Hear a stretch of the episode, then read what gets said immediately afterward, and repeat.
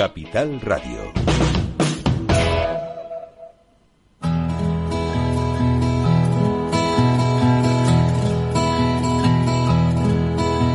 Comienza la caja de Pandora. Al verte sonreír. Al verte sonreír. Un programa especialmente dedicado al mundo de la discapacidad. El niño que ayer fui. El niño que ayer fui. En Capital Radio La 10, cada semana hablamos de aquellas personas que por una causa u otra han llegado a ser dependientes. No, no vendrá y así sabrás lo bello que es. Lo presenta y dirige Paula Romero. Caen Ay, mil lágrimas al mar. Bueno, aquí estamos como, como cada semana.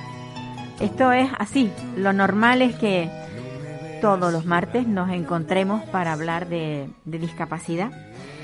Y hace unos días hablamos con, con Diego Urquillas y la verdad es que me supo muy mal dejarlo a medias, no terminar de contar su historia y la situación en la que él está viviendo, porque muchas veces hablamos de residencias, pero realmente quienes saben cómo funciona la residencia son los que están dentro, los que viven el día a día, los que saben exactamente lo que les pasa. Eh, Diego Urquillas es una persona que, bueno, que terminó en una residencia a pesar de no querer estar en ella. Y eso es lo que vamos ahora a tratar de, de que nos explique y sobre todo es una denuncia realmente lo que él está haciendo pública para ver si puede cambiar su estado de, de, de vida. Diego, ¿está usted ahí? Muy buenos días. Pues yo, yo me, a mí me supo muy mal el otro día, pero bueno, ahora vamos a desquitarnos y vamos a hablar de, de la problemática. Usted me contaba la vez anterior que usted había sufrido una diabetes y que debido precisamente a esa dia- diabetes, mm, pues han tenido que amputarle un miembro, la pie- una pierna. Entonces, ahí, en esa situación, eh, cuéntenos a partir de ahí qué es lo que ha ido pasando para que usted esté ahora mismo eh, pasándolo mal.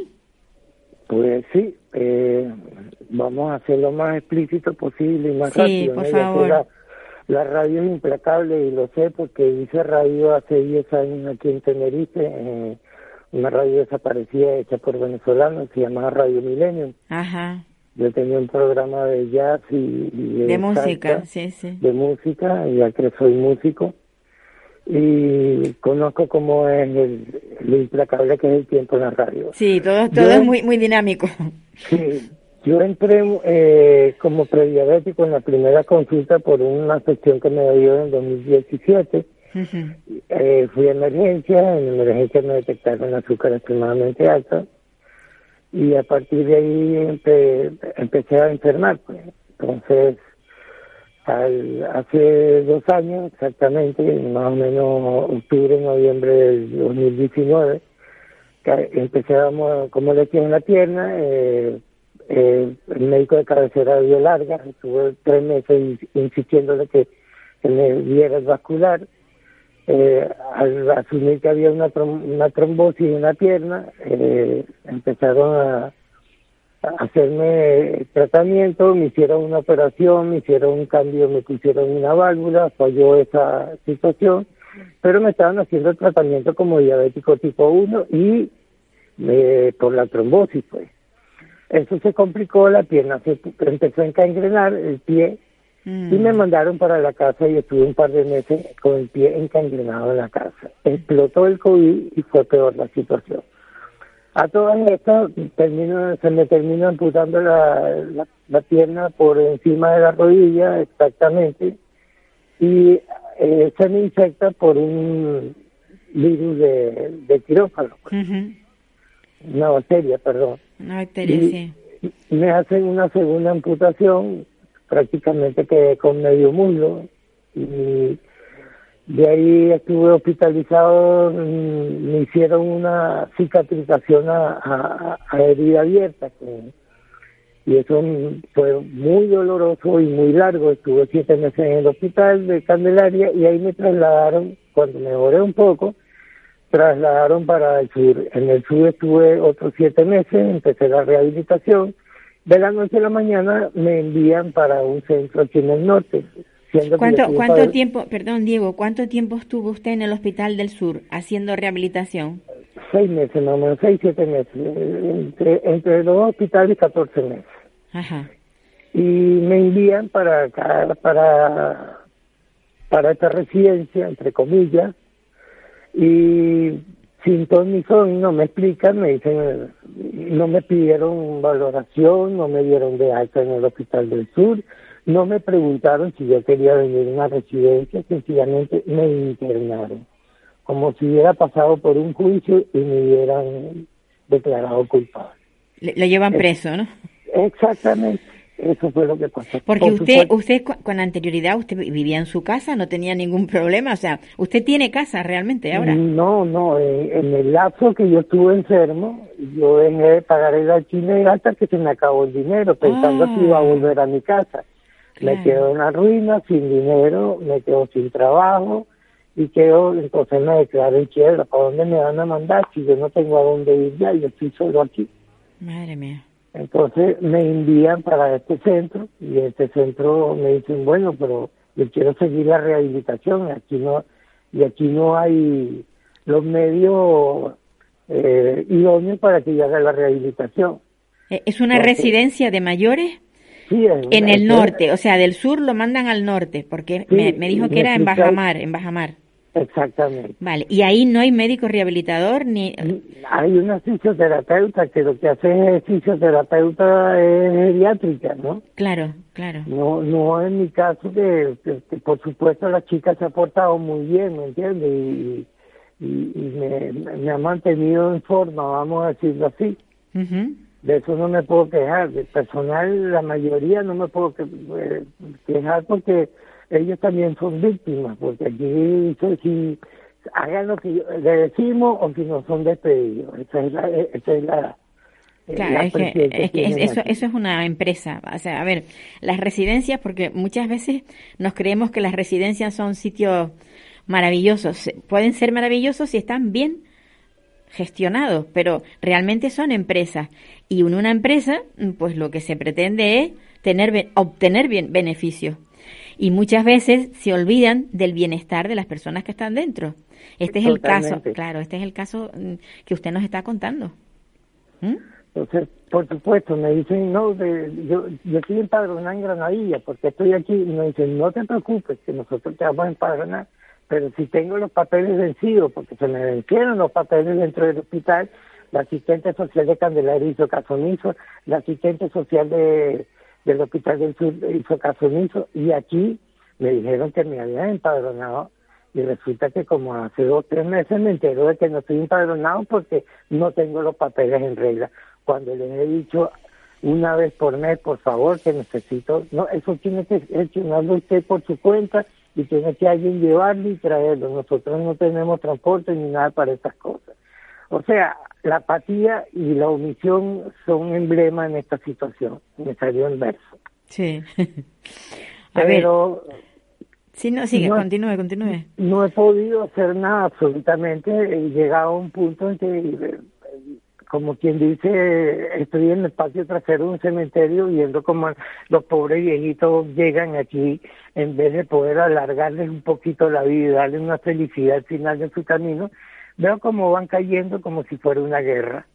Y por supuesto me siento en una situación de que digo, pero yo tengo 62 años, todavía tengo dos manos y una, y una pierna, que yo puedo hacer muchas cosas en mi vida. Claro.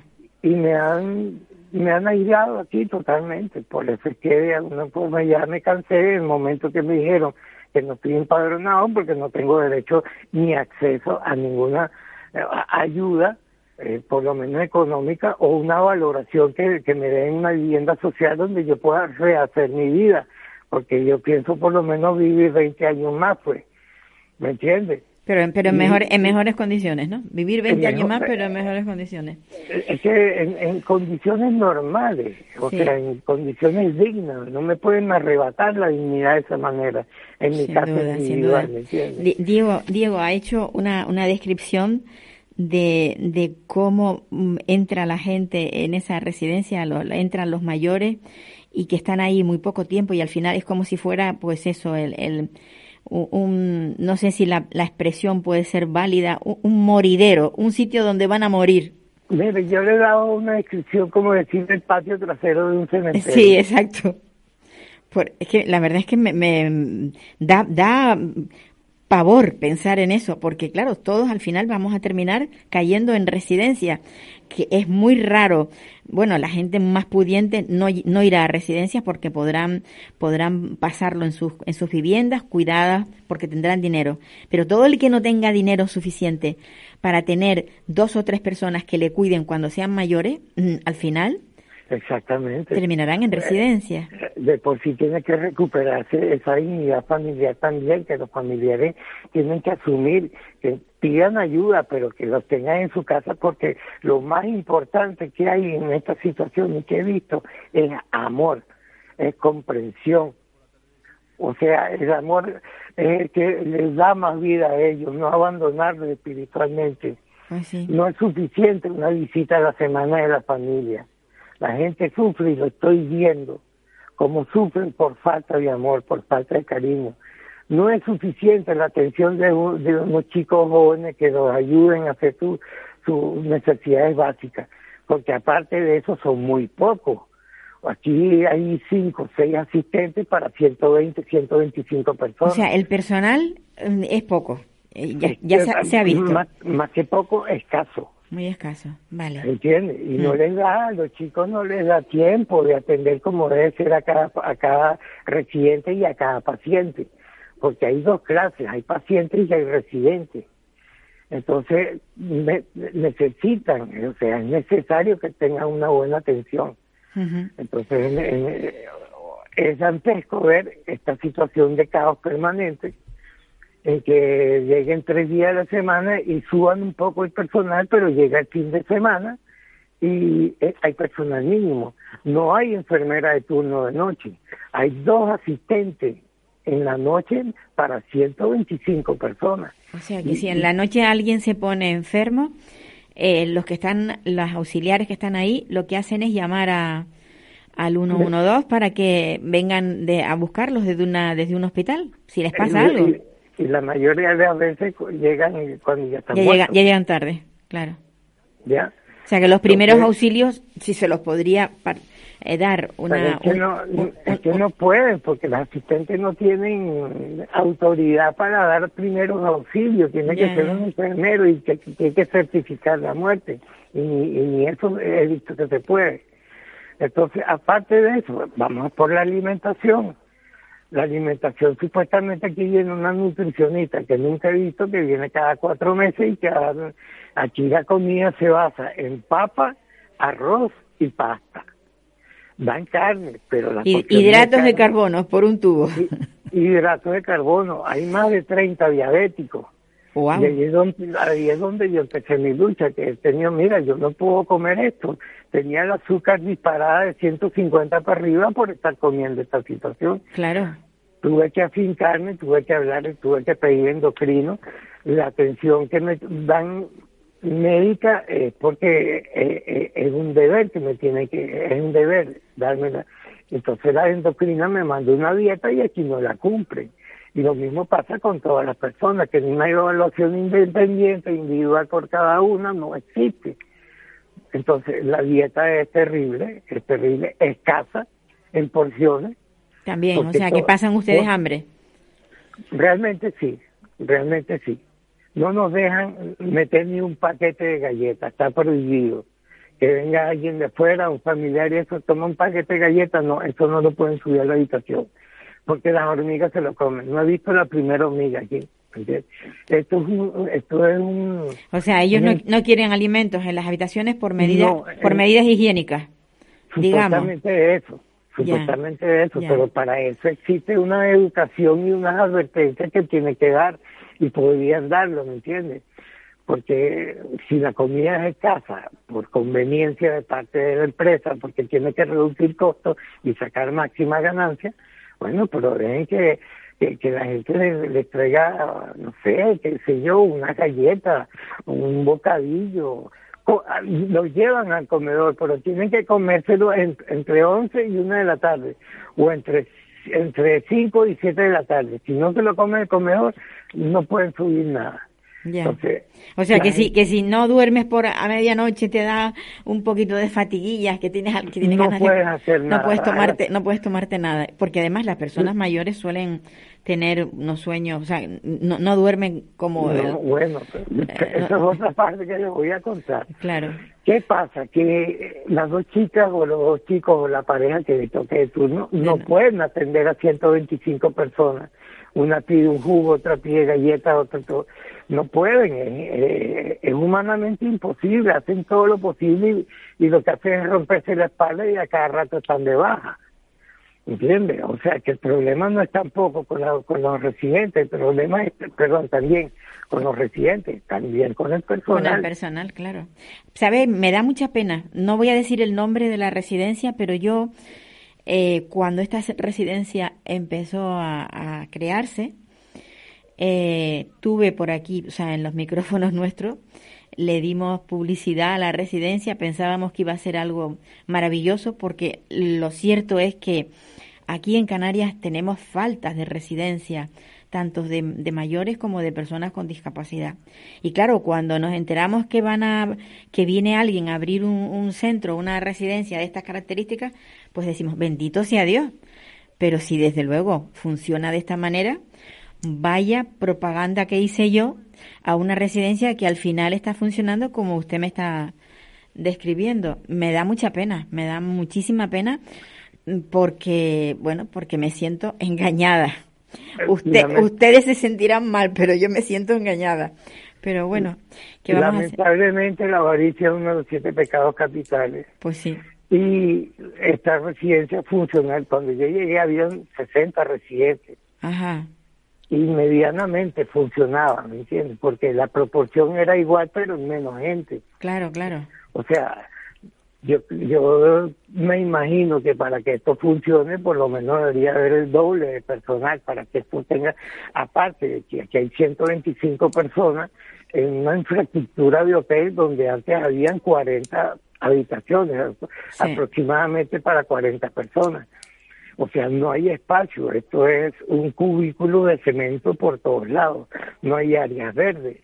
¿Me entiendes? Hay una piscina enfrente, ok, de agua salada, bellísima. sí, sí, sí. Pero no sirve para nada porque no los bajan a nadie, no hay personal para poder hacer un, un paseo, por lo menos de distracción. Yo, con- yo la- conozco, yo conozco el lugar porque ahí había un hotel en su día. Exactamente. Sí, y yo recuerdo de pequeña de haber pasado por allí y, y la verdad que el, el sitio es muy grato para que las personas mayores puedan tener una vida relajada y bueno y esperando lo que venga pero bueno en un lugar grato lo que no lo que no es de, de recibo es que estén eh, la, la gerencia o sea que el- los gestores estén comportándose como lo están haciendo Han desproporcionado totalmente el concepto de calidad y lo han convertido en calidad, en cantidad. Ajá. ¿Entiendes? No pueden abarrotar esto lleno de gente porque esto está totalmente abarrotado.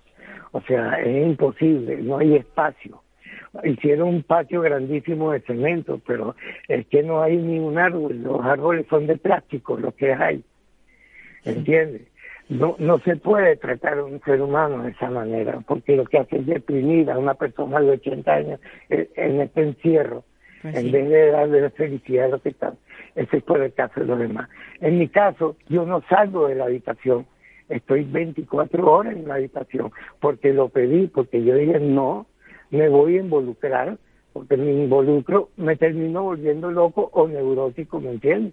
el estar Y- viendo y- cómo los demás padecen también claro claro y he optado por tener una soledad obligada y lo único que hago es leer y, y mi compañero es el móvil. Digo, Ya. el móvil, pues no tengo nada más porque ni televisión tengo, no, no tengo acceso, no tengo dinero para nada. O sea, estoy en una situación de reo. Pues sí, Diego, a mí me gustaría que, o sea, ¿qué, qué iniciativas, aparte de, de bueno, de, de, de darle yo esta oportunidad para que hable en los micrófonos nuestros, esta emisora nuestra, solidaria como pocas, eh, ¿qué, qué, qué, qué ha pensado hacer? O sea, eh, ¿se va a dirigir usted a fiscalía? ¿Va, haga algo, muévase. No, no, estoy en eso, estoy en ese proceso. Ya he env- enviado email a, a la fiscalía. La situación es que tengo que ir personalmente a la fiscalía y no dispongo de medios para montarme en un taxi y, y y poder volver. acudir, ¿me claro, claro, claro. No tengo, eh, o sea, la movilidad debería ir con un par de muletas. Tengo una silla. A ver, Diego, me se me ocurre una cosa, se me ocurre una cosa. Desde aquí, desde, desde el programa nuestro, eh, estamos hablando, o sea, este programa se oye a nivel nacional, pero bueno, este, este programa, este, esta entrevista se la estamos haciendo a Diego Urquilla, que está en Urquillas. eh, Urquillas, que está, Tinere, Uquillas. ah, U- Uquillas, la R no, Uquillas. Uqui- No, la R no es. es Ay, Uquillas. pues es, es que me pasaron ese, ese, es Uquillas, vale, muchísimas gracias. que se equivoque, no se Muchísimas gracias por, por rectificármelo. Bueno, como decía, estamos hablando con Diego Urqui, U- Uquillas, que necesita apoyo, necesitaría para poderse trasladar a los juzgados, a fiscalía, necesitaría que alguien le, le llevase Por Dios que sí. a ver, a ver si hay alguien que pueda en alguna asociación de personas con discapacidad física que pueda en algún momento echarle una mano. Yo de todas maneras voy a tratar, a tra- a- ya ahora lo estoy diciendo en, en este medio, pero voy a tratar eh, de a ver si a través de alguna asociación alguien que pueda echarle una mano. Agradezco mucho y también podría eh, tomar el momento también que me hacen mucha falta un par de muletas de axila, no las de brazos, sino las de axila. Para poderse yo- apoyar, para poderse apoyar y desplazarse. Que, que con esas me puedo desplazar porque las otras muletas me cuesta muchísimo eh, desplazarme Sí. no hay equilibrio las otras sí tengo O sea, equilibrio yo, y yo- puedo usarlas Diego, yo le diría que se pusiera en contacto con Cruz Roja. Lo voy a, estoy en proceso también También, porque Eh, Cruz Roja también, con- también hace ayudas de este tipo. he conversado con plata- las plataformas respectivas que existen en el momento, Sí. o sea, me, me he creado una campaña completa para difundir mi situación, que mi situación es nada más eh, es un grano del saco de todo lo que está pasando Pues sí. a nivel regional y a nivel nacional, que tiene que haber un cambio de directriz mental, filosófica, eh, a, a todas estas personas que, que lucran con, con, la, con la salud de las personas. Diego, yo, yo, yo, yo le diría que se siente usted en su problema, en el suyo personalmente, y ya cuando esté mejor, cuando su situación esté mejor, involúcrese usted en otras cosas. Se lo digo porque se va a dispersar y todas las energías que tiene, que necesita No, para supuesto, usted mire. mismo, para usted mismo, las va a desperdiciar eh, en otras cosas. de Así que sí, de por sí toda esta situación que, Sí. que, que quieras o no quieras, tienes que involucrarte. Yo planifico un cambio de vida total para olvidar estos tres años que, que desde que entré eh, al hospital hasta que salga de aquí. Eh, estos tres años borrarlos de mi vida Bueno, porque pues. eso ha sido terrible Siento, siento volver a, a- a- a interrumpirle, pero va- voy a tener que, que- que dejarle porque tengo otras entrevistas más que hacer. Y de todas formas yo se lo prometí y ahí estamos. De- vamos a seguir, voy a tener un seguimiento a ver cómo va la cosa para, bueno, un poco para seguir ayudándole desde esta no emisora. quedaron detalles quedaron detalles por el- pero este no lo puedo aquí los encierran todas las noches con llave en la puerta Ah, para que no se escape, para que no se escape. Para, es que está mezclada todas las patologías. Oh, muchas Dios personas mío, con Dios problemas mío, psiquiátricos, Dios mío, pero no tienen una ala psiquiátrica, sino lo mezclan a todo. Entonces me parece que ese es el, la guinda vi- vive pastel. usted bajo llave. bajo llave. Diego, Bueno, yo no, le, le dejo, le dejo porque Bueno. ya tengo la sintonía. Muy bien, muy bien. Muchas pues- gracias por la- muchas gracias por la oportunidad. Espero que alguien me escuche y me Suerte, mano. suerte. Yo le deseo toda la suerte del mundo, toda la suerte. Muchas gracias. Uf, cuando, cuando me entero de historias de este tipo, la verdad es que tengo la sensación de vivir en otro mundo. No, no en el que vivimos, en el que todas las cosas pueden ser fáciles, por lo menos para, para algunos. Eh, la verdad que es tercermundista. Y esto último que ha dicho, que le cierran la puerta por la noche, mm, mm, la verdad es que es bastante doloroso. Bueno, a ver si conseguimos hablar ahora con, con Jennifer de la Rosa. Esta es una, una madre, una joven madre con, con un, con un chico eh, que bueno, que sufrió un accidente y ahora está pasando muy mal porque cuando en una casa entra la discapacidad, eh, entra por la puerta y por la ventana sale la alegría. Vamos a, a ver si, si conseguimos hablar con ella. Jennifer. ¿Hola?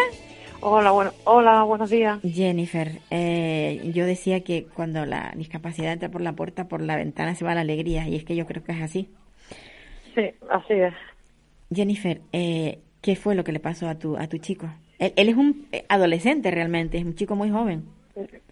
Sí, 16 años tiene. Un adolescente. Pues él decidió en verano, pues él había probado todo, él no había salido solo nunca realmente, porque siempre estaba cerca de casa y como había probado todo, pues me pidió permiso para ir a la playa solo El- el- con, el premio. con unos amigos. El premio. Exactamente. Y con tanta mala suerte que, bueno, llevaba todo el día en la playa, tirándose, salía, se tiraba, salía y por la diversión él no se dio cuenta que la marea había bajado. Y la última vez que se lanzó, pues Le dio, acabó como acabó.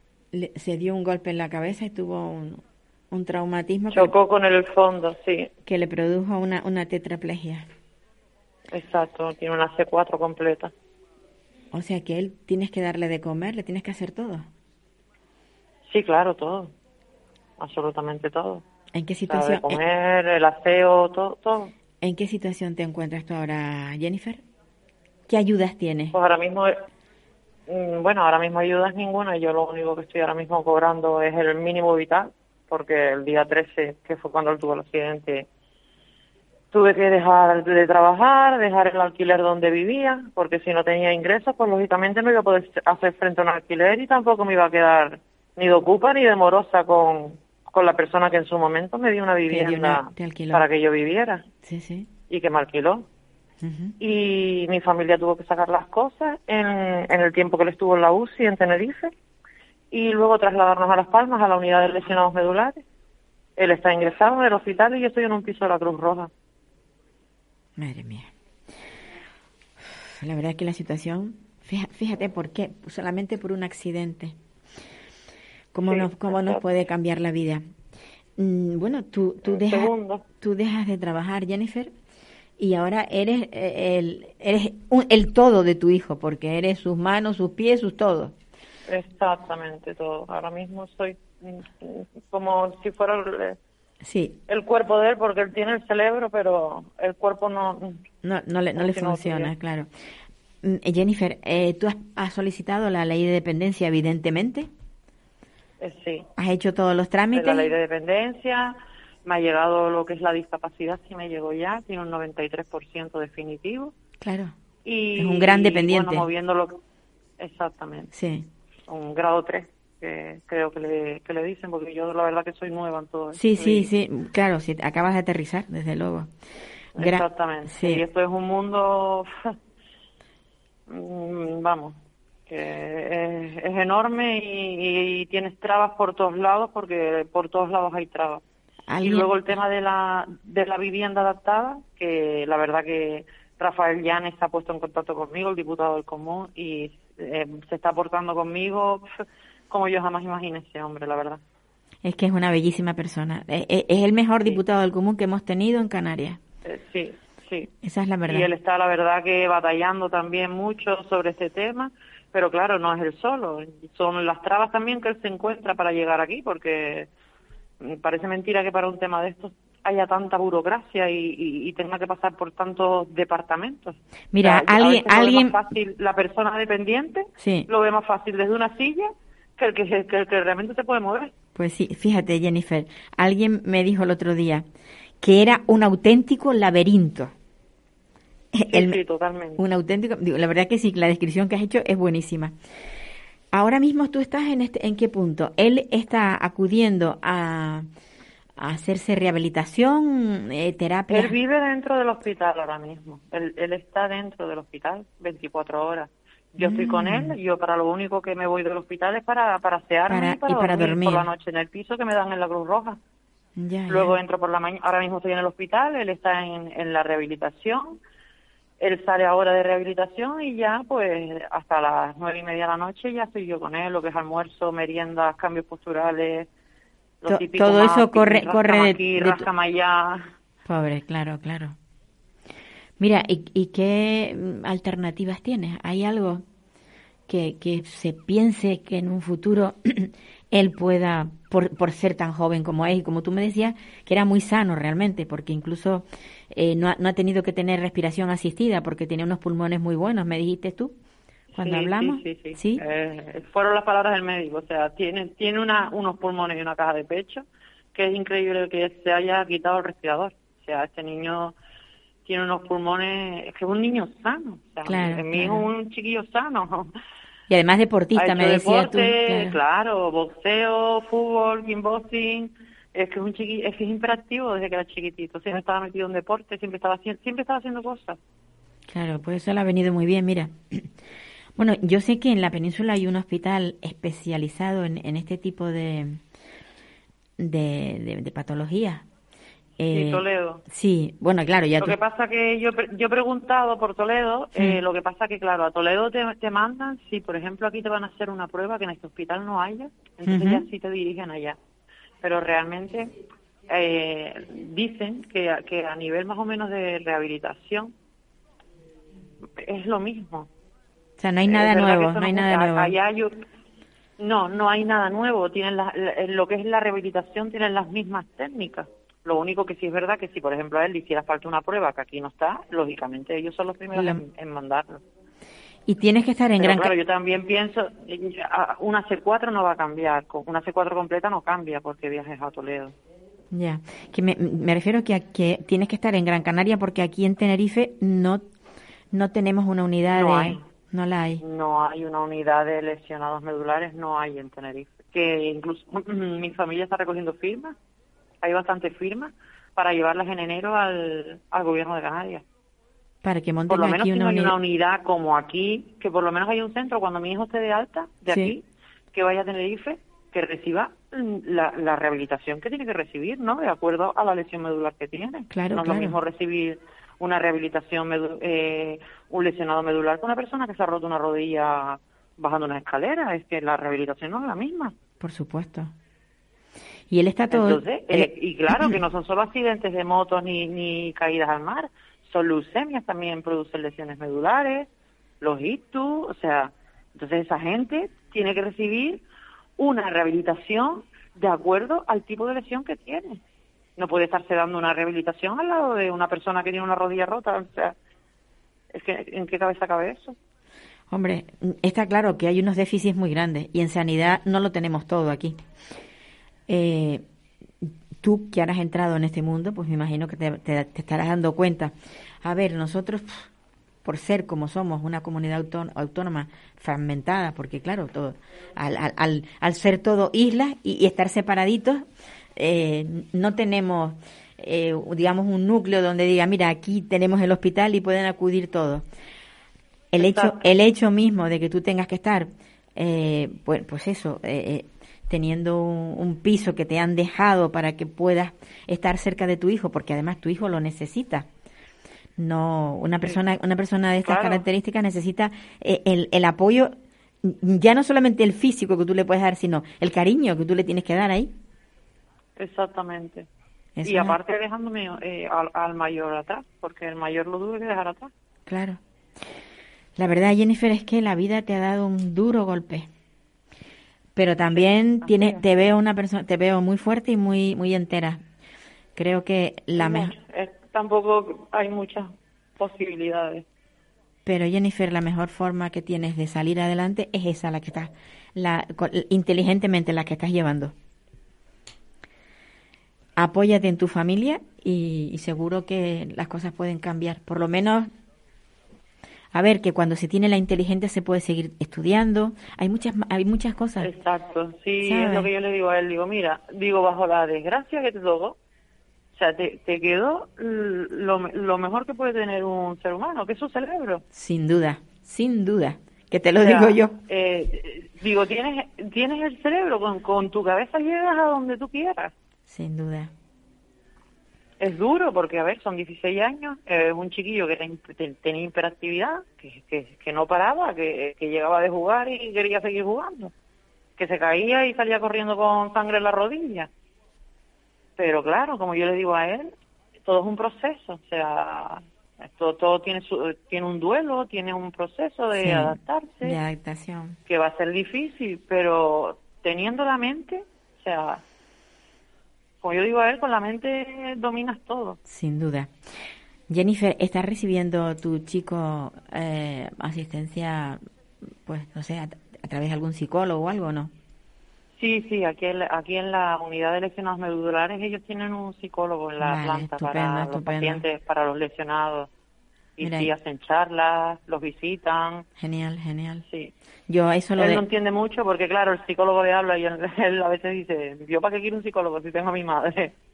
Pero claro, Pero bueno, eh, sí. hace falta. Un profesional Hace siempre falta. hace falta, sí, sin duda, Exactamente. sin duda.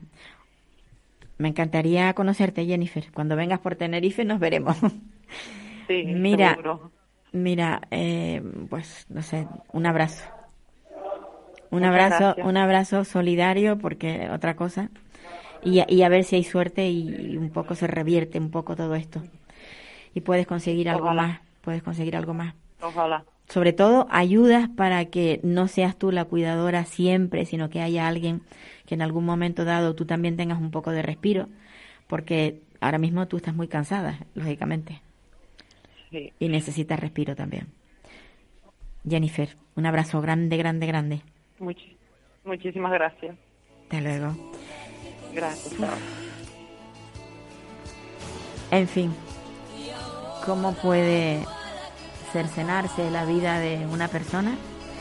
Como siempre digo yo, la discapacidad no pide permiso y esto está clarísimo aquí.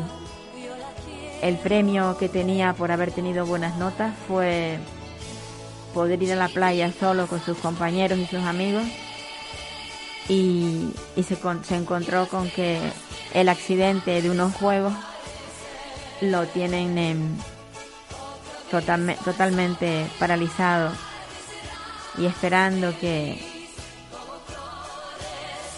bueno a ver si conseguimos hablar con tenemos ya a Beatriz nos vamos hasta Madrid hasta Madrid porque vamos a hablar con la la mujer más luchadora que he conocido yo dentro de las residencias Beatriz hola Hola Paula, buenos días. ¿Qué- Hola. qué tal- qué tal? Bueno Paula, habemos consejo de usuarios. por fin por fin Por fin, por fin, Ah. por fin, después, después de 12 años que parecía imposible, parecía imposible, Paula, imposible. Entonces ha sido, ha sido un poquito accidentado, Em- Paula. ¿eh? Empieza desde Yo, el principio, mm, empieza desde el principio. Os habéis reunido, os habéis reunido para lograr tener un consejo que pueda de alguna manera, mm, cuenta, cuenta. Sí, porque eh, efectivamente que pueda de alguna manera mm, que tengamos mm, un, un órgano, ¿no? Por así decir, pues que, que, que de, de defensa, ¿no? De, de representación ante todos los residentes, ¿no? Y, y poder poder mejoras, mm, bueno, pues eh, reivindicar cosas necesarias, asuntos necesarios para la residencia, ¿no? Como todo tiene que estar todo arreglado, Paula, que es el problema, que tienes que pedir permiso para todo, ¿no? Pues de alguna manera era muy importante, Miguel de Pladimar también, le tengo que nombrar, ¿eh? Digo, porque mm, Sí, ¿ole?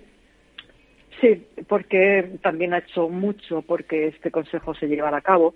¿Sabes qué pasa? Que las empresas pues no quieren ningún tipo de control, Paula, y la verdad que no nos han ayudado en nada, se puede decir, en nada al revés. Nos han puesto muchísimas trabas. Y claro, los residentes, ¿qué pasa, Paula? Tienen miedo, enseguida si les hablan, pues se echan para atrás. Sí. Entonces, mm, esto, bueno, claro, ha sido, por eso hablamos, como tú muy bien apuntabas, ¿no? Pues que ha sido un auténtico éxito el poder, tú sabes lo farragoso, hablar con la gente, intentar convencerla. Bueno, es como, mm, yo ya, yo ya dije, da igual, yo no, es que no soy capaz, yo me sentía fracasada, ¿no? Porque digo, es que no soy capaz, ¿no? De, de motivar a la gente. De convencerlo. de, Sí. ¿Estás ahí, Beatriz? Bueno, sí, sí, sí, estoy un, un pelín, un pelín eh, eh, un poco emocionada porque emocionada. ha sido por la sí ha sido ha sido como como terrorífico no entonces eh, pues de ilusionarnos la gente aquí pues ay pues es que no va, no, servir, no va a servir para nada vamos a intentarlo ya sí pero pero no ya ya no no quiero no tengo ganas. En fin que al final pude convencer a los compañeros y ya conmigo, conmigo tres, ¿no? Entonces pues salimos sí o sí, Paula, ¿no? Porque se requieren tres, ¿no? Claro, Total, que hoy a las diez y media había quedado con la trabajadora social bajo, oye, que no había nadie, la trabajadora social por ningún lado, yo, bueno, buscándola, digo, pero bueno, pero ¿y qué, pasa aquí?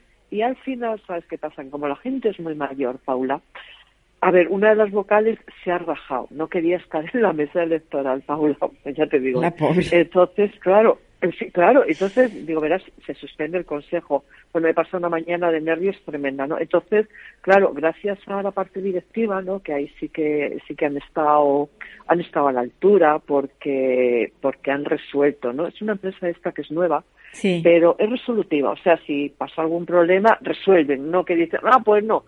no, no, no, no, han estado ahí a la altura, han buscado a otra persona para que estuviera en la mesa y demás y ya hemos podido hemos podido estar en la mesa y bueno pues celebrar las elecciones no luego claro al final pues la gente se animaba no porque tampoco el equipo técnico ha hecho todo lo posible porque la gente no fuera a votar, no nos han ayudado en nada, nos han puesto en un, en un pasillo que era el comedor de las elecciones, porque ni siquiera han tenido el detalle de, porque hay varias salas, ¿no? Eh, de fisioterapia, de terapia, donde los propios trabajadores han hecho elecciones y ese día se han suspendido las actividades, ¿no? Pero está como pues el consejo han dicho no, no, estos que se vayan a donde se tengan que ir, total que fíjate Paula que en el pasillo, ¿no? Yo decía, al caso es que salga el consejo, da igual el pasillo, da lo mismo. Claro, claro, lo, importante era salir adelante, sí, sí. Claro, lo importante era salir adelante total. Que ya, claro, digo, oye, que es que hemos quedado, y me, me, me lo explicaba la trabajadora social, y sí que la directiva, mm, de verdad, se han portado estupendamente, tanto Estela como el director Orestes, ¿no? Que en otras cosas chocamos y nos vemos de frente, ¿no? Que, mm. también, pero que también las cosas hay que decirlas las positivas, ¿no? Y, y, bueno, hemos hecho, pues mira, el cómputo ha salido, ah, porque luego, ay, cállate, pa, ay, cállate, Paula, venía, claro, más gente porque ya se animan, los compañeros se hablan y tal, y se van animando, ¿no?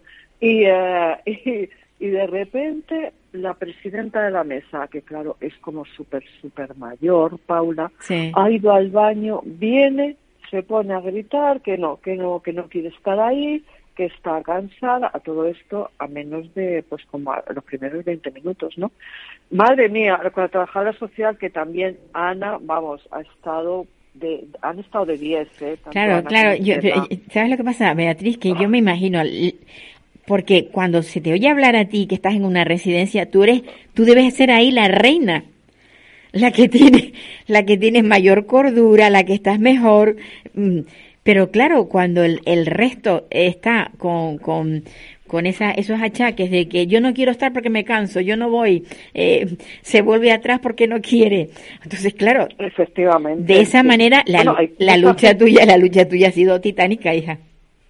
Titánica, titánica, Paula, titánica. Esto, totalmente titánica. Esto es un éxito, esto es un hito, esto es un antes y un después del Consejo de Usuarios, porque, claro, yo también me empeño mucho. Sí que hay gente que está también bien de la cabeza, pocos, pero tampoco tienen esa capacidad de lucha que tengo yo. Y es que debo ser extraterrestre, Paula, porque es que, vamos, yo soy muy luchadora, soy muy peleona y algo en lo que creo que tengo razón, pues mucho más, ¿no? Pues Porque que, que, que, son cosas sencillas de hacer, ¿no?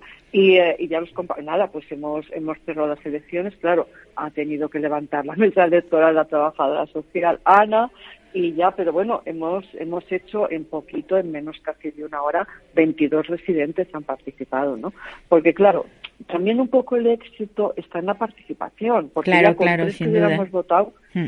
Habíamos salido, ¿no? Pero yo yo mi matacina era, Dios mío, pues cuantos más participen mejor, cuantos más seamos mejor, ¿no? Y al final pues 22 22, 22, 22, como el dos sacapuntas, Paula. Ya. Mira, Beatriz, ¿tú crees que el resto, o sea, que el, los usuarios de, de la residencia saben las ventajas que puede traer el tener ese comité que de alguna manera, entre comillas, fiscalice la, las gestiones de, de la empresa, porque no deja de ser una empresa. Ellos saben, Claro, totalmente. saben las ventajas que pueden Mm, obtener. Es que, Paula, yo esto te pondría un ejemplo claro. Por ejemplo, va el director, pasa por el comedor, o sea, la gente nos quejamos, ¿no? A la comida, Sí. ta, ta. y llega el director, va un paseíto por el comedor y aquellos que se están quejando le dicen que está todo bien. Tienen miedo, tienen mucho miedo. Llevamos 12 años, por aquí la gente pues tiene tiene recuerdos, ¿no? Tiene memoria, ¿no? Y ven que un año y otro no pasa nada, viene una empresa peor, viene otra empresa y no pasa nada, nadie hace nada. 12 años la comida que no se puede comer, Paula, los servicios pues son los que son. Eh, hay una, una falta de, de, de, de garantía de, prestación de servicios increíble y la gente pues está muy cansada. Nosotros, bueno, hemos explicado también entre los compañeros han hecho también campaña y, hombre, están un poco así, ¿no? No se lo acaban de creer del todo. Yo digo, bueno, habrá que dar una oportunidad, pero realmente no quieren, es que no, no quieren, no quieren, Ya. no quieren. Mira que yo. Y, y eh, en este en, en mira, este en este comité eh, solamente están los representantes, o sea, los propios usuarios. No hay representantes de los usuarios, o sea, familiares no hay implicados en este en este proceso. Claro, Paula, ¿sabes qué pasa? Es que está. A ver, los familiares tienen que tener tutela efectiva, Paula. Claro. Entonces, si no tienen tutela efectiva, una sentencia, no pueden participar. Yo, a- aquí no nos han ayudado, o sea, el centro no nos ha ayudado, te lo tengo que decir, lo mismo una cosa que otra, ¿no? Entonces yo le dije a Orestes, al director, oye, haznos una reunión, convoca una reunión en una de las salas para residentes y para familiares, para explicar un poquito, hablar, lo que tú muy bien apuntabas desde el principio, Paula, es que tú misma ya, ya lo apuntabas, ¿no? Mm, Para hacer una reunión, explicar qué es el consejo, lo claro. importantísimo que es tener una representación, porque ahora somos números, mientras que si tú tienes una representación, pues no es lo mismo que yo al director del mayor le escriba una carta, pues como Beatriz Cano, que estarán ya también hartos de las reclamaciones de Beatriz Cano, pues que ya como, como consejo de usuarios, ¿no? Ya en modo oficial, ¿no? Es diferente la cosa, ¿no? Entonces, pues claro, mm, eh, no pudo ser. Me dijo, me dijeron que no, y bueno, a lo más que han hecho, Paula, es mandar un correo a los familiares, a lo que tú me estás preguntando, Sí. oye, como, como le dije a Ana, pues por, por- como el órgano como es, no se pueden presentar los que no tengan tutela, tutela familiar. Entonces se presentaron dos, que fíjate si es que ha sido, ha sido terrible. Se presentaron dos familiares, ¿no? Sí. Entonces yo, como si tan combativa, digo, pues a ver, ¿y quiénes son? Y no me querían dar razón, ¿no? Total, que ya el jueves, el viernes no se podían impugnar candidaturas. Y ya el jueves, bueno, tuve que poner una reclamación, me peleé entre comillas un poquito con el director porque no me querían dar el censo electoral. Pero ¿cómo que no? Sin el censo electoral están las- los, los, los residentes que pueden que pueden participar y los familiares claro. que tienen tutela, ¿no? Sí, pues sí. no, y no, al final hice una reclamación y ya el propio jueves por la tarde, oye, mira, el viernes a las ocho y media de la mañana yo todavía no tenía el censo, eh, Paula, no te digo nada más.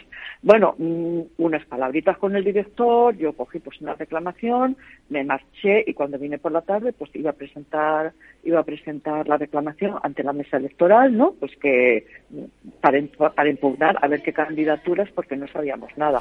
Total que ya a ultimísima hora estas personas pues las impugnaron, no pero si salen en el consejo que no da tiempo a impugnar o yo no impugno, tuve Ujú. teniendo, tuve teniendo, a todo yo te digo a nivel lucha, pero, pero es que desde el minuto uno, ¿eh? una lucha grecorromana. Entonces ya me dijeron, no, no, es que estas personas no tenían tutela. Pues son dos personas que tienen su plataforma ¿eh? de residencias, están también metidas un poco como nosotros, y esas personas que no tienen tutelados a sus familiares, Paula, se presentaron, se presentaron porque son mm, dos personas que, bueno, quieren participar, no voy, a, no voy a meterme con ellas, pero son muy participativas, ¿no? Y quieren participar en todo, ¿no? Aquello del niño en el bautizo, Sí, eh, sí. en la boda y el muerto en el entierro, ¿no? Quieren estar en todo, ¿no? Presidir una marea, no sé qué y tal. Entonces, esa- ya, claro, ¿qué pasa? Que esas personas están si nos meten en el consejo, pues no sé, no, no sé qué podríamos haber hecho porque se niegan a todo mm, y esto, a ver, nos hemos metido y yo voy a pelear hasta, me voy a dejar, me voy a dejar la sangre, ¿eh? porque es que, porque para eso tú estás representando a alguien, no te puedes dormir ni, ni puedes dejarlo, ¿no? Entonces, eh, yo, desde luego, hasta el final. Y sí que los compañeros, porque, por ejemplo, nos dicen cosas ¿no? que haya que mejorar, nos reunimos y demás, y luego nosotros lo trasladamos al director ¿no? de la empresa. Pero te, y, te, y al director. Te digo más, Beatriz. Ahora la fuerza que puedes tener tú a través de, digamos, porque casi casi esto es como si fuera una asociación.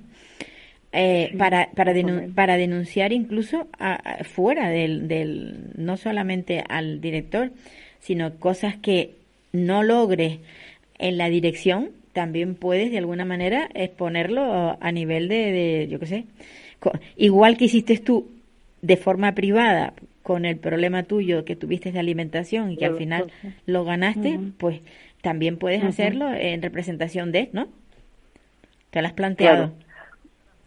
Sí, sí, sí, sí, me lo he planteado, sí, sí, me lo he planteado, me lo he planteado, espero que, sí, me lo he planteado. Mm, a ver, yo entiendo que yo, yo soy antagonista con la empresa, somos antagonistas, ¿no? Entonces, e, efectivamente, yo, sí, tú imagínate que cualquier cosa que pase, claro que sí, saldrá fuera, iremos donde tengamos que ir. Tenemos el apoyo fundamental de Platic Mare, ¿no? Miguel, una persona también sí, de la, de la asociación, por supuesto, que pertenece a, la, a, la, plataforma estatal también. Eh, ah, efectivamente, Paula, efectivamente. Sí, entonces tenemos un gran apoyo también por su parte y aquí hay que ir a por todas. Yo me he metido consciente, sabiendo que voy a tener muchos problemas porque, claro, yo ya no soy Beatriz Cano que reclama, yo también mm, tengo que pensar a todas las personas que represento, ¿no? Claro, y, claro. y que tenemos que estar de acuerdo, claro, y que tenemos que hablar, etcétera, ¿no? Por una parte es bonito, ¿no? Es muy bonito porque ya los compañeros, una vez que hayamos salido, pues están como ilusionados, ¿eh? Yo he hablado así con tres o cuatro y así tenían ahí los ojillos un poquito brillantes, ¿eh? La verdad, tengo que decirte, Paula, ¿no? Y, Pues sí. y así, sí, pues nos vamos a reunir, sí, sí, ¿no? Y, ah, y, y es que hay que conseguir sacarlos, es como en el ajedrez, ¿no? Están enrocados ahí y, hay que hacer, hay que hacer una buena, Una buena jugada, una buena estrategia. jugada. Sí, una buena jugada para, para sacarlos de ahí, ¿no? Y, y- y- y que participen y que, claro, es es como que no se dan importancia, ¿sabes? Están como, bueno, están aquí, mm, como no se consideran, ¿no? Y claro, mm, hay que animar en ese sentido, que son unas personas súper importantes, como lo son, como personas físicas y como residentes que están aquí, sí. y, y luego pues también que su opinión es súper importante y que, y que sin lo que, sin su- lo que digan, sin lo que piensen, no seríamos nada, es que el Consejo de Usuarios es un conglomerado, ¿no? Somos un poco todos, ¿no? Y, Mm. y, y todos a una, ¿no? Y, ah, y bueno, pues, mm, pues ya, gracias a Dios, pero fíjate que accidentado ha sido todo, Paula, ¿eh? ya te digo, estoy con los nervios y todo, bueno, tremendos, Bueno. ¿no? Sí, se te nota, y se te nota un poquito. se nota un poquito, ¿no? Sí, sí. Luego, además, yo me emociono porque es que, como ha sido años, que tú sabes cada año y no salía el consejo, Sí. y otro año tampoco, y otro año y tampoco. Y te decía, bueno, madre mía de mi vida, ¿no? Y da un poco pero- de rabia porque los trabajadores no, no han aportado nada, ¿no? Es, es una pena porque ellos están día a día con los residentes, podían haber. Eh, podrían habernos ayudado, ¿no? A hablar con ellos, ¿no? Beatriz, no, te no, va, corto, te corto, porque ya Vale, termi- terminé el programa. Gracias, felicidades, muchas felicidades. Y un abrazo enorme por haber Muchas logrado gracias, lo que, Paula. lo que has logrado. ¿Vale? Venga. Muchas gracias, corazón. Gracias a ti, Seguimos Paula, hablando en, algo- en algún otro momento, ¿vale? Bueno, Seguimos hablando. queridos oyentes, que nos vamos porque se acaba el programa y que la semana próxima estaremos aquí. Hoy hemos tenido mucha residencia. El primer entrevistado y el último. No quiero ir, pero esto es lo que hay.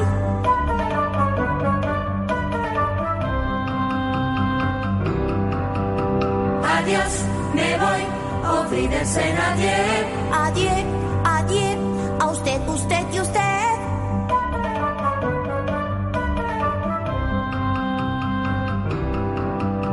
Adiós, me voy, auf Wiedersehen, au revoir. Me voy si hoy por fin pruebo el champán. ¿Puedo? No. Me voy, goodbye, auf Wiedersehen, adiós. Me voy con un suspiro y un adiós. Adiós.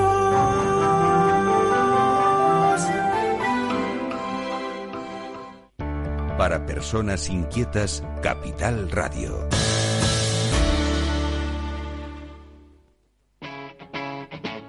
Capital Radio.